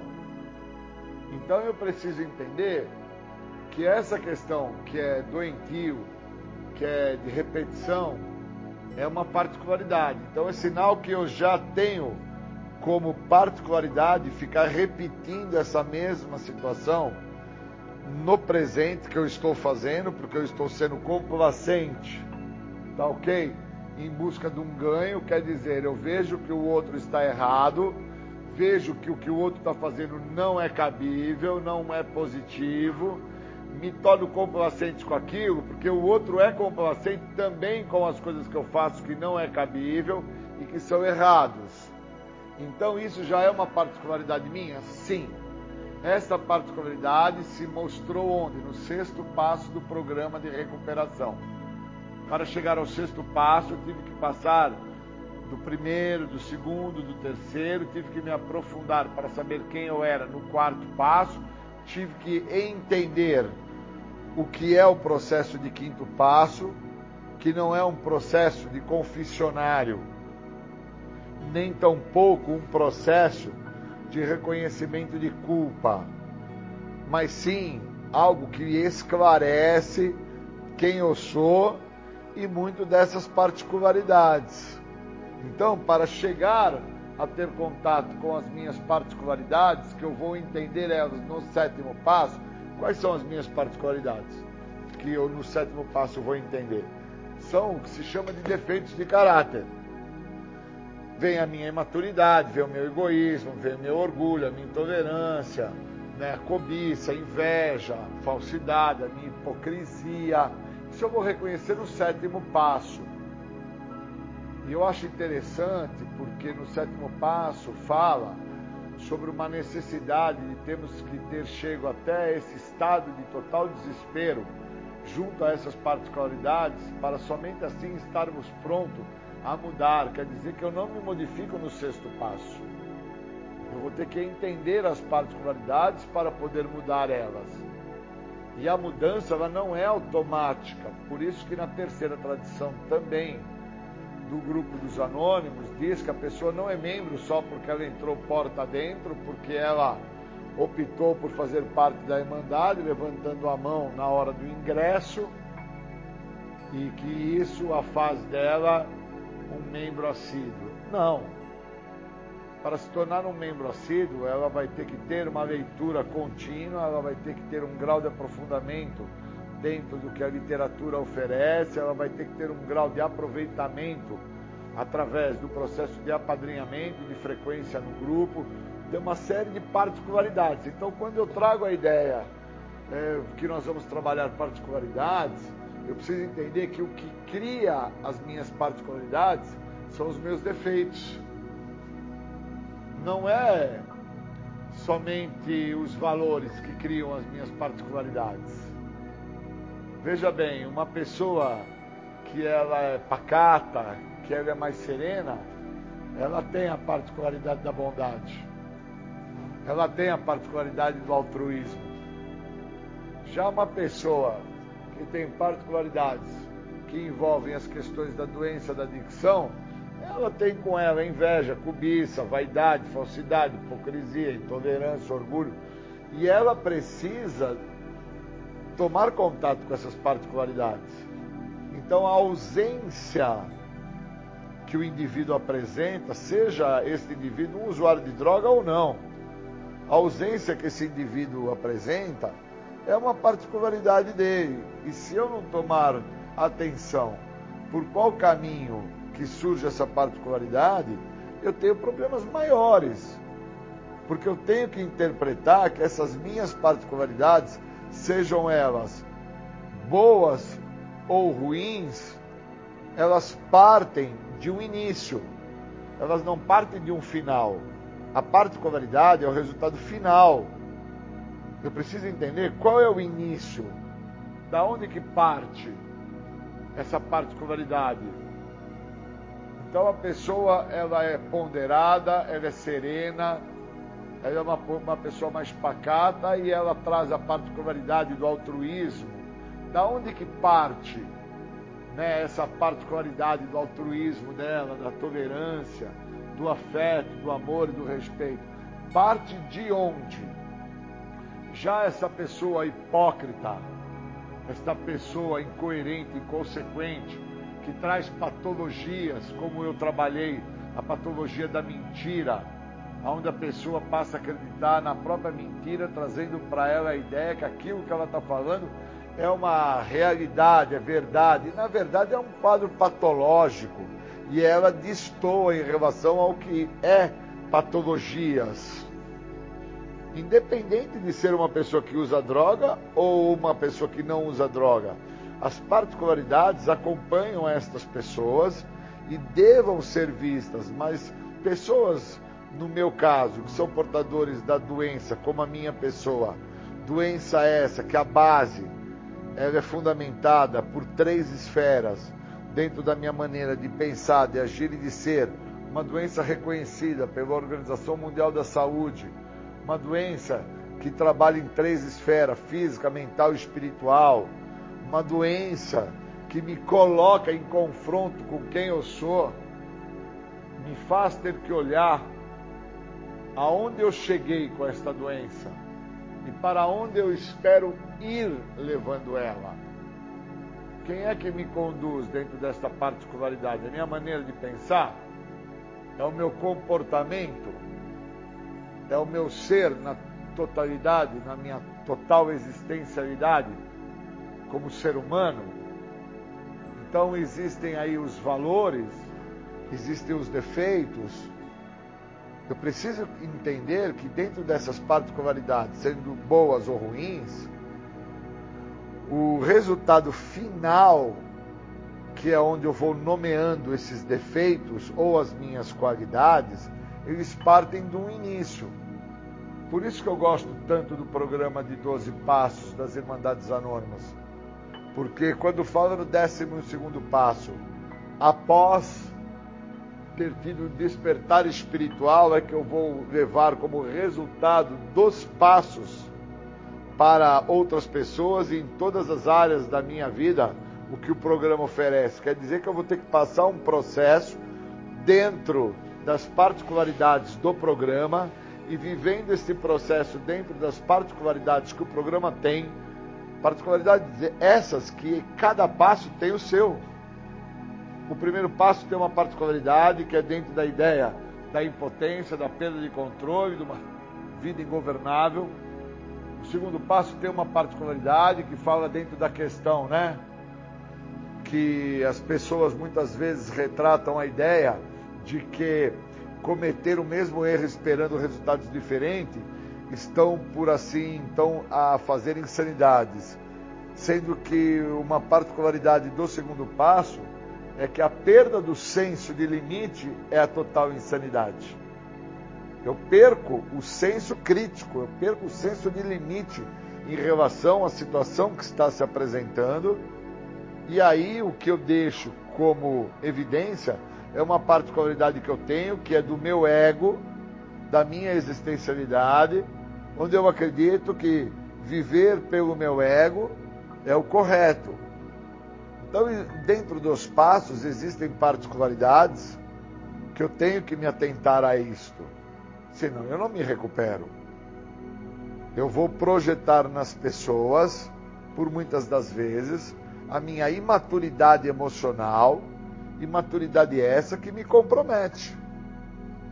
Pois, uma vez que as particularidades desta criança que habita este corpo de homem, de um ser dentro da sua melhor idade, por que uma criança que habita esse corpo?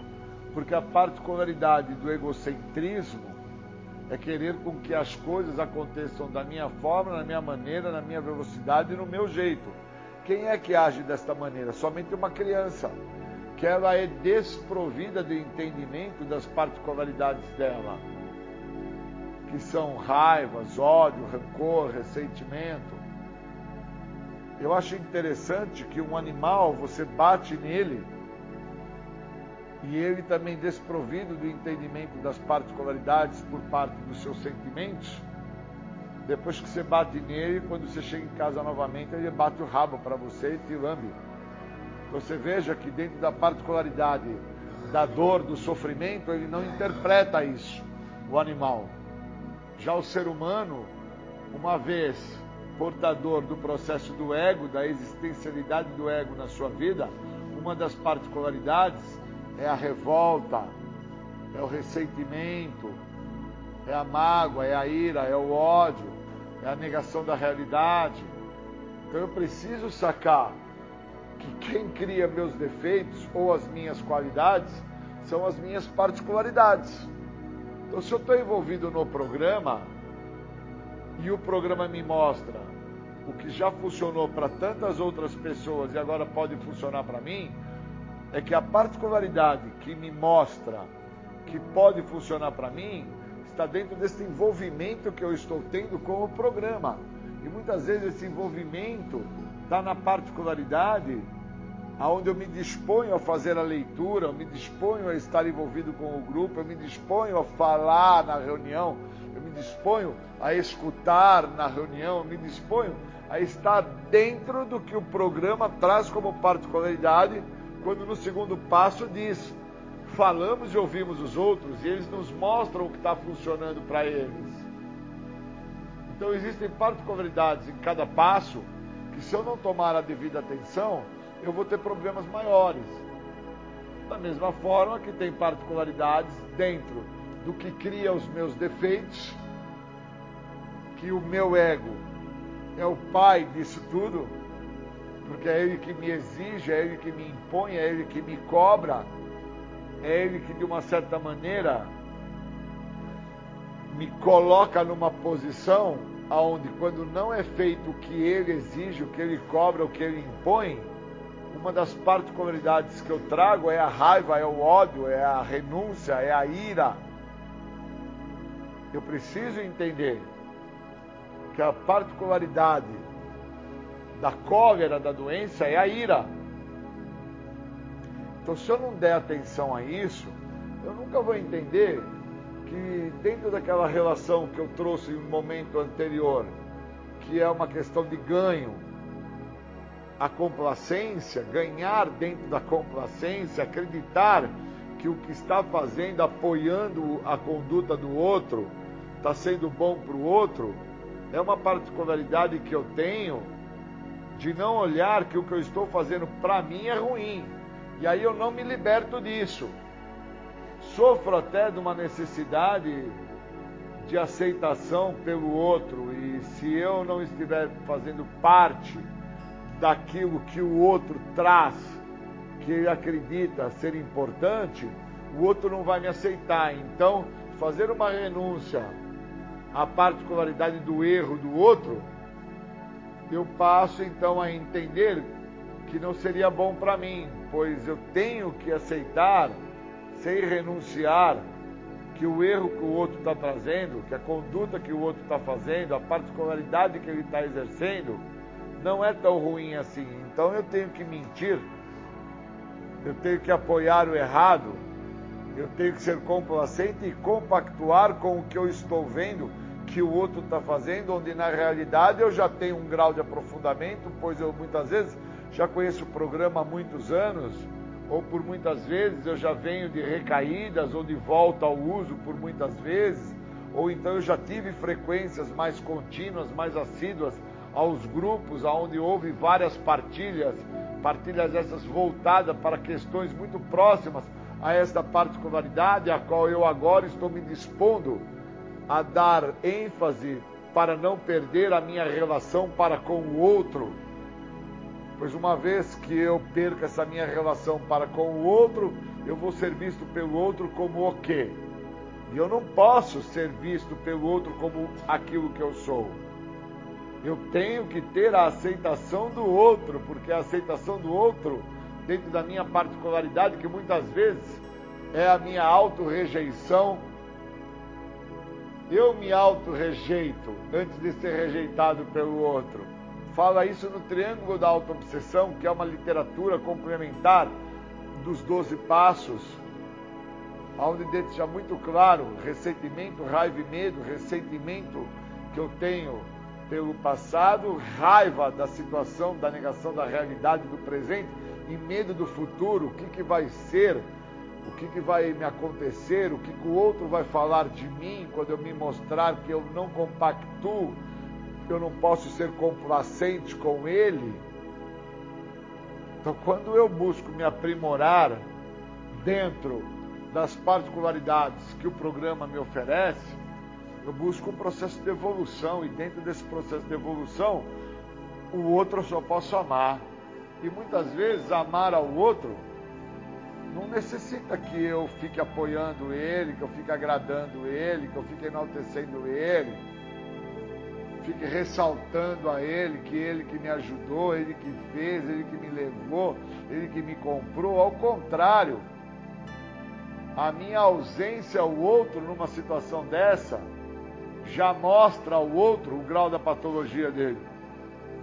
Mas isso para uma pessoa que está num processo de aprofundamento, se utilizando do programa de 12 passos, onde ele reconhece que ele é adicto da doença da adicção, que não foram as drogas que transformaram ele em adicto, não, não foi o álcool que o transformou ele em adicto.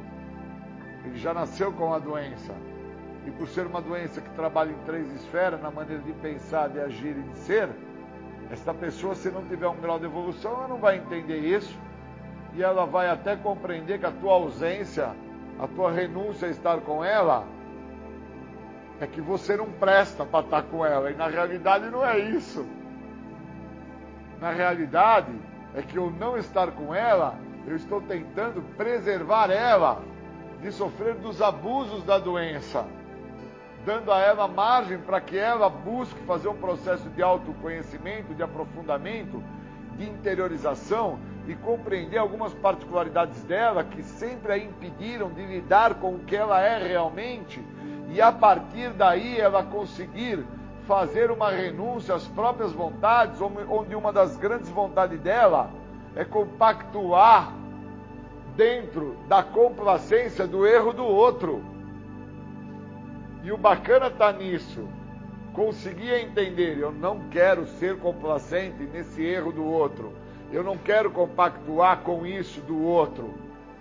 Pois eu tenho um programa de mudança e esse programa me cobra aprofundar-me no programa. Entender que eu não sou impotente, que a palavra impotência no dicionário significa debilidade. Eu sou débil. E dentro de um grau de debilidade, a minha debilidade se mostra pela minha maneira de pensar, pela minha forma de agir, pelo meu jeito de ser. Então, somente um débil, né, uma pessoa que tem um grau de debilidade, ou físico, ou psíquico, ou social, é que compactua em busca de um ganho da complacência do erro do outro, apoiando a narrativa do outro dentro de uma covardia emocional, onde não consegue trazer para o outro o que realmente está acontecendo na vida do outro. E quando isso se esclarece para mim, tudo modifica-se de uma forma muito profunda. E eu, obviamente, me elucido, me esclareço e entendo por que, existem algumas particularidades dentro dos defeitos e dentro das qualidades.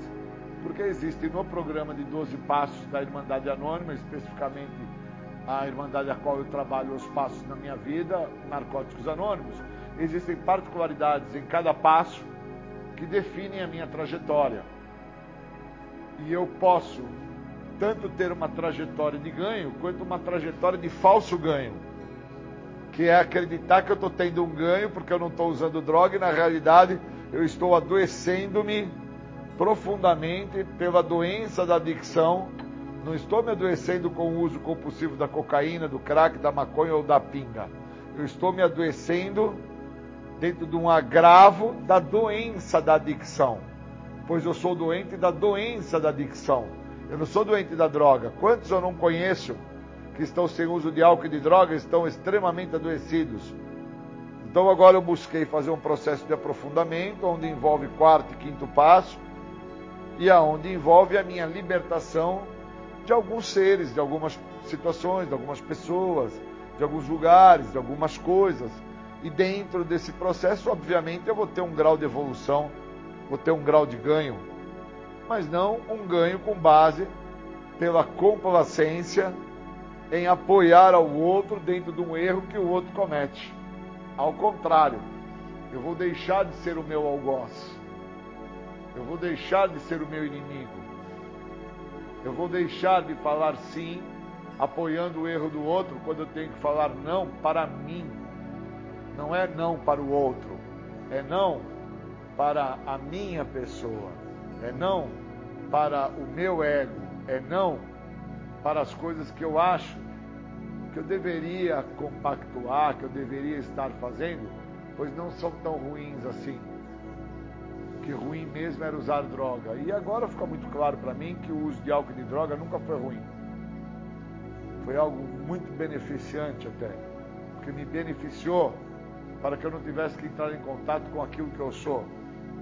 E uma vez que eu não tenho que entrar em contato com aquilo que eu sou, aquilo que eu sou não precisa deixar de existir, e eu continuo a ser uma pessoa desprezível para mim mesmo. E o uso de droga não me deixa enxergar isso. Por isso as particularidades elas partem, né, de uma cria dos meus próprios defeitos ou das minhas qualidades. Eu preciso entender isso para que eu possa me recuperar da doença. Senão eu não tenho um processo de evolução.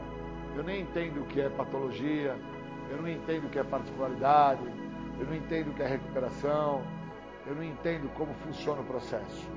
Eu fico achando que meu filho está bacana porque ele não está mais usando droga, meu filho virou um atleta, meu filho agora virou um, um cara que passou na faculdade, meu filho arrumou uma noiva, meu filho vai no cinema com a mãe, com o pai, com o tio, com a prima, meu filho está pagando a pensão das crianças que ele teve num relacionamento que não foi muito bom, porque a minha nora não era boa, não era meu filho, a minha nora. E eu preciso estudar as particularidades para entender quem eu sou. E a partir daí desfrutar do benefício do programa, que é a libertação da doença da adicção. Muito obrigado.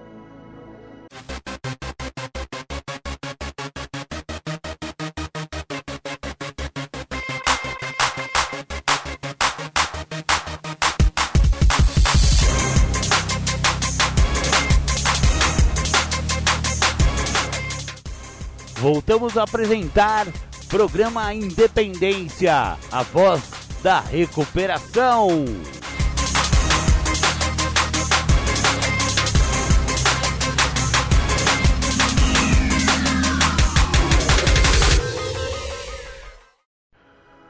Eu vou falar sobre o retorno, a importância que existe na condição do retorno. Quando uma pessoa ele se envolve com o programa de passos, com o programa dos anônimos, a primeira coisa que ele tem que entender é a primeira pessoa do singular, que ela é exemplificada na escola, na infância, pelo eu. Então, quando a pessoa entra no programa e ela não entende a primeira pessoa do singular, tudo que o outro falar não vai ter fundamento para ela. Não vai ser de fator de agregamento. Então, o que, que essa pessoa vai receber dessa pessoa? Ela vai receber o retorno, mas esse retorno ela recebe dentro dos sintomas da doença, dentro das restrições que privam ela do benefício que o programa a oferecer. Somente essa pessoa se livrando de todos os tipos de restrições é que ela vive os benefícios. Então, se a primeira pessoa do singular ela não tem vínculo com o retorno, ela nunca vai fazer com que esse retorno se torne algo de ação. Recuperação é movimento, movimento é recuperação.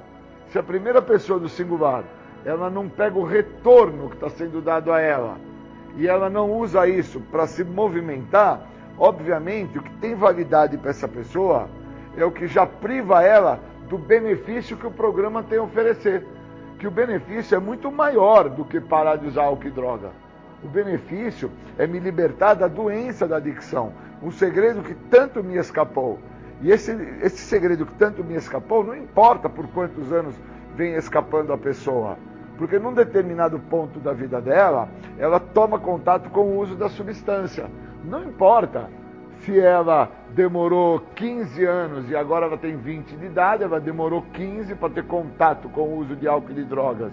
E aí uma segunda pessoa fala, mas poxa, ele foi ter contato com o álcool e com a droga aos 15 anos de idade, e agora ele está usando álcool e droga por 5 anos, ele tem 20 anos, e ele, poxa vida, ele era uma criança. Na realidade, o que faltava a ele é ter tido contato com a doença da adicção. Só que por parte dos seus familiares, que já traziam um quadro de um fator de codependência, esses familiares não entendiam que muitas das características que aquela criança expressava já eram de comportamentos adictivos. Então, com 15 anos de idade, não tinha como ele não escapar, no caso, não tinha como a primeira pessoa do singular não ter um retorno que foi o químico. Naquele caso, o retorno foi o uso do químico.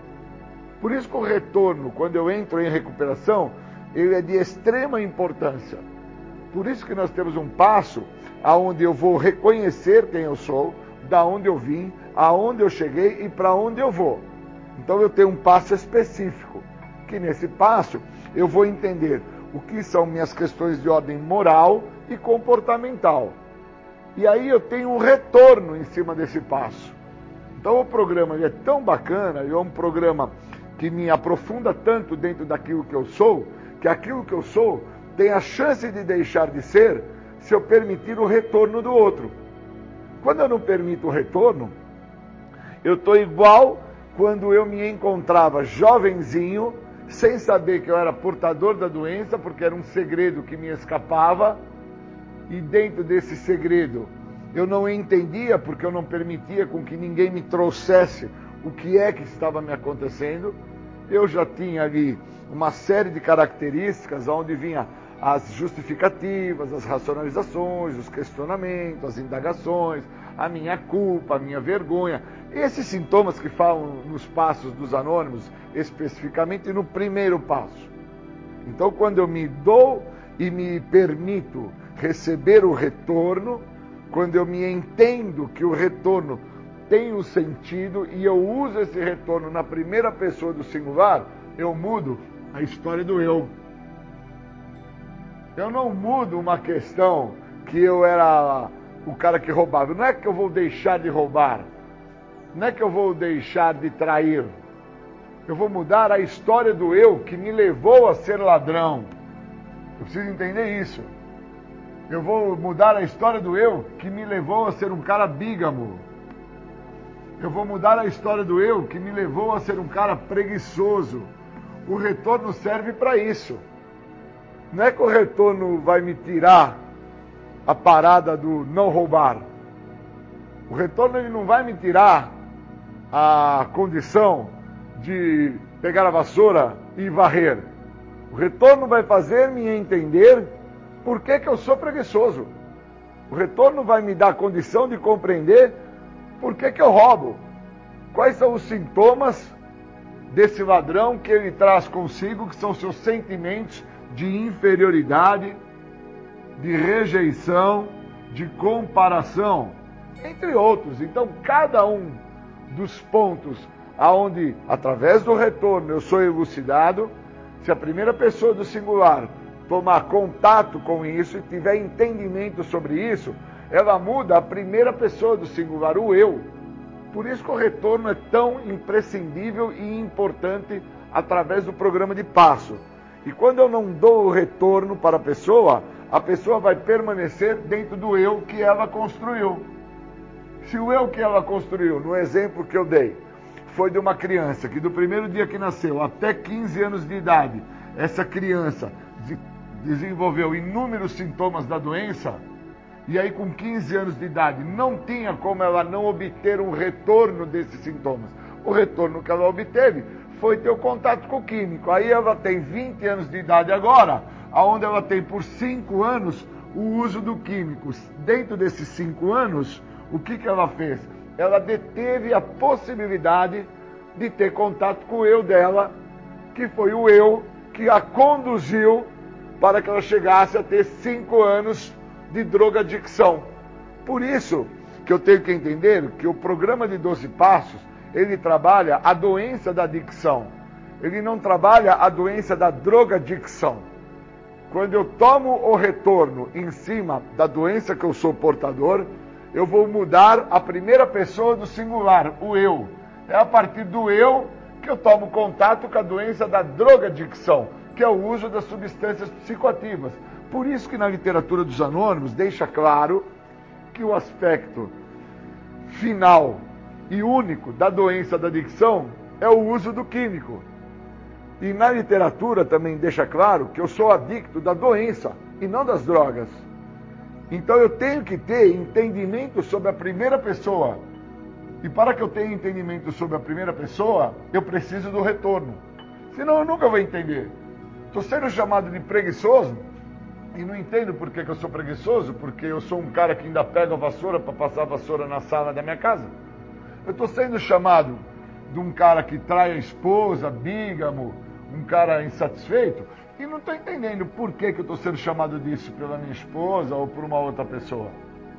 Eu estou sendo visto como ladrão pelo dono da padaria, porque eu fui pego ali catando uns doces, uma rosquinha, alguma coisa assim, e eu não estou entendendo por que, que o cara me chama de ladrão só porque eu catei um doce. Eu preciso receber um retorno, e esse retorno tem que ser dado na primeira pessoa, porque a primeira pessoa me conduziu a me tornar um ladrão. E o que me conduziu a me tornar um ladrão foram os meus sentimentos de inferioridade, sentimentos de rejeição, de comparação, que quando eu tinha um amiguinho na escola, por volta de 8, 9, 10 anos de idade, os pais deles sempre deram para eles um troquinho para ele ir lá na cantina e comprar um bombom, um chiclete, um prestígio, uma barrinha de chocolate. E eu sempre me comparei com essa situação. Então, quando eu me comparo, eu, primeira pessoa do singular, eu me comparo, eu faço uma projeção. Qual que é a projeção? Eu também tenho o direito de ter aquele chocolate. Mas se eu não tenho dinheiro, obviamente eu vou ter que fazer o quê? Eu vou ter que me apropriar. E quando eu estou me apropriando daquilo que não é meu, eu sou ladrão.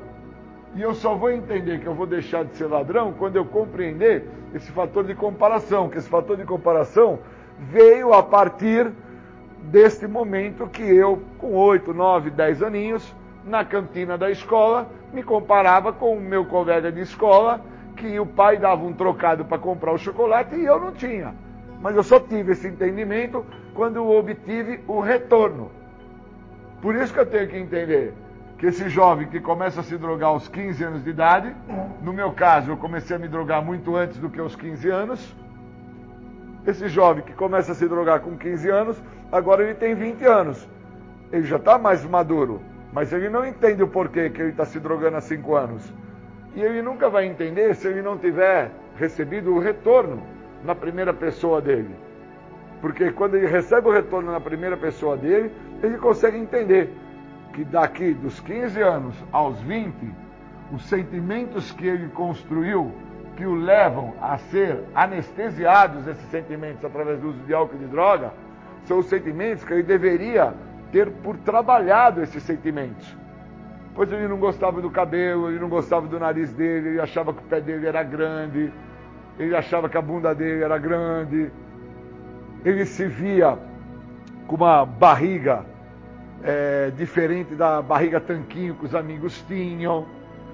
Então, como ele sofria de um dos sintomas da doença, a comparação, a rejeição, a inadequação, como ele sofre de um desses sintomas, ele não entende esse segredo que é o que ele sofre, o escapa entre os dedos e ele não é libertado desta doença. Então, esta doença vai trabalhar na sua parte psíquica.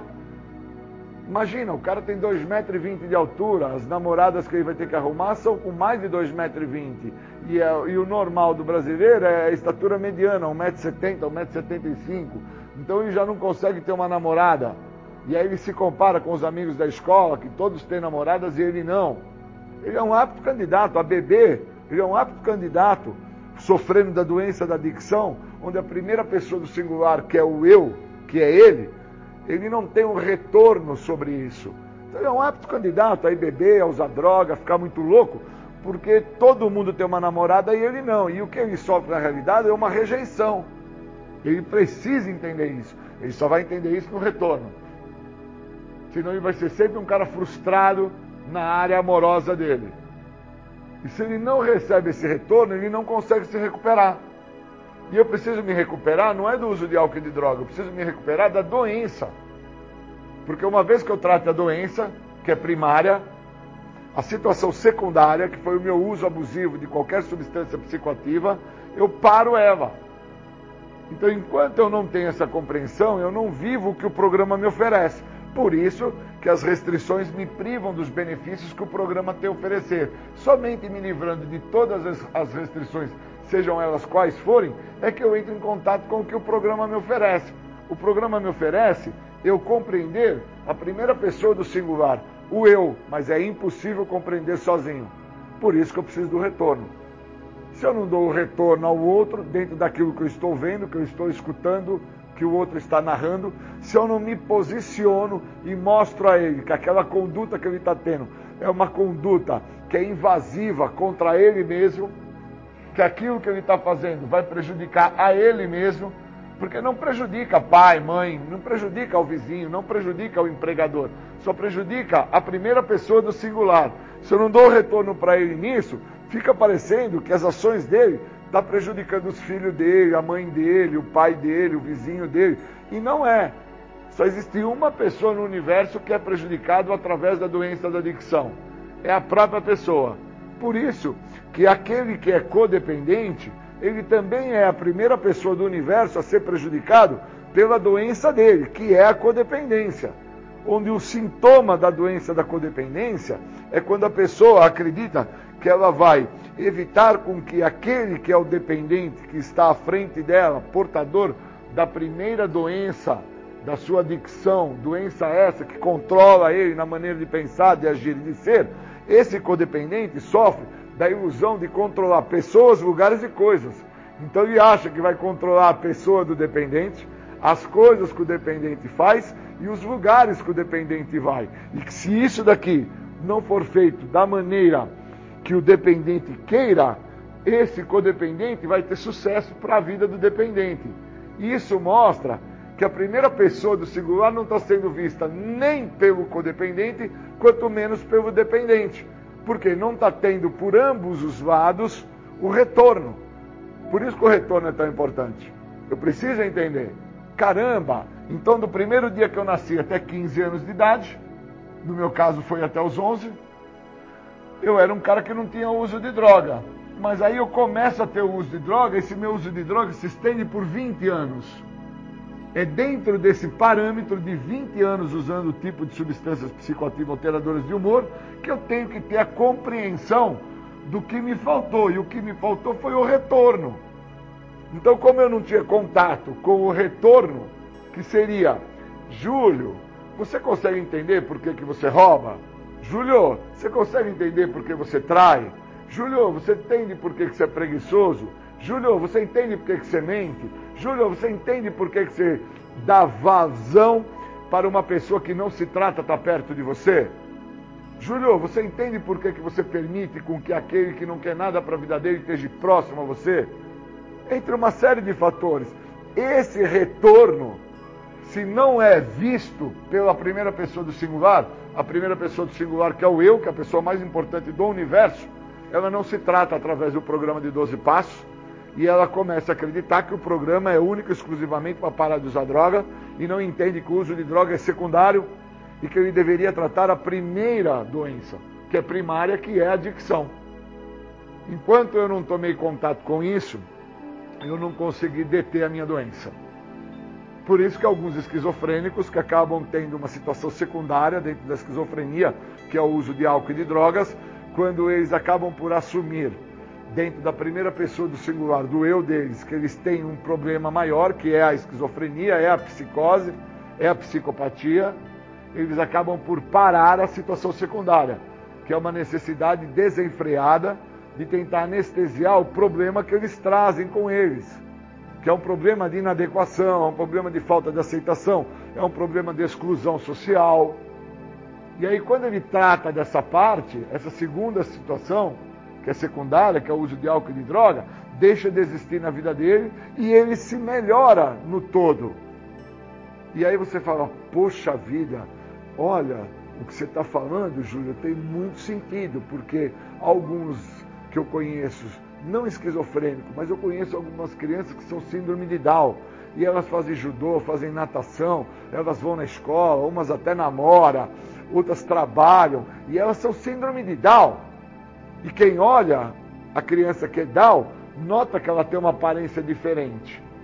E aí, como você está falando, dá para entender que essa criança, a família dela, tratou a primeira doença. Essa criança recebeu um retorno no eu. Aí toda a situação secundária, que seria o quê? O namorar, ir para o judô, ir para natação, ir trabalhar e fazer, isso daí seria prática. Isso daí seria fácil dessa pessoa desenvolver, participar, interagir e não sofrer da exclusão social. Agora, o adicto, ele busca dentro das restrições que privam ele do que o benefício do programa oferece, ele busca dentro das restrições, na comparação, na justificação, na racionalização, tentar usar um meio e uma maneira para com que essa sensação de bem-estar que ele encontra no álcool, para que ele não tenha que mudar a primeira pessoa, permaneça. Então, cara, entre sentir dor e deixar de fumar, eu opto por fumar. Entre sentir dor e emagrecer deixando de comer, eu prefiro comer. Entre sentir dor e deixar de comer o doce, eu prefiro comer o doce. Eu preciso ter esse entendimento, só que esse entendimento só vem com o retorno. Esse entendimento não vem sozinho. Isso é importante entender sobre o retorno.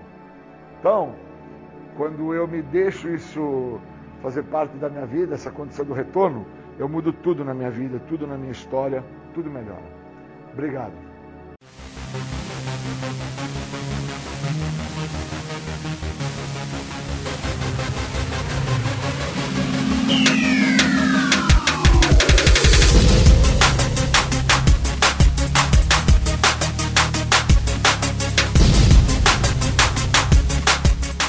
Você ouviu o programa Independência, a voz da recuperação, uma parceria da ADUSMEC, Associação dos Usuários da Saúde Mental de Capivari e da Rádio Alternativa 106,3. Até domingo que vem, com mais informações a respeito de dependência química e alcoolismo. Obrigado, até mais!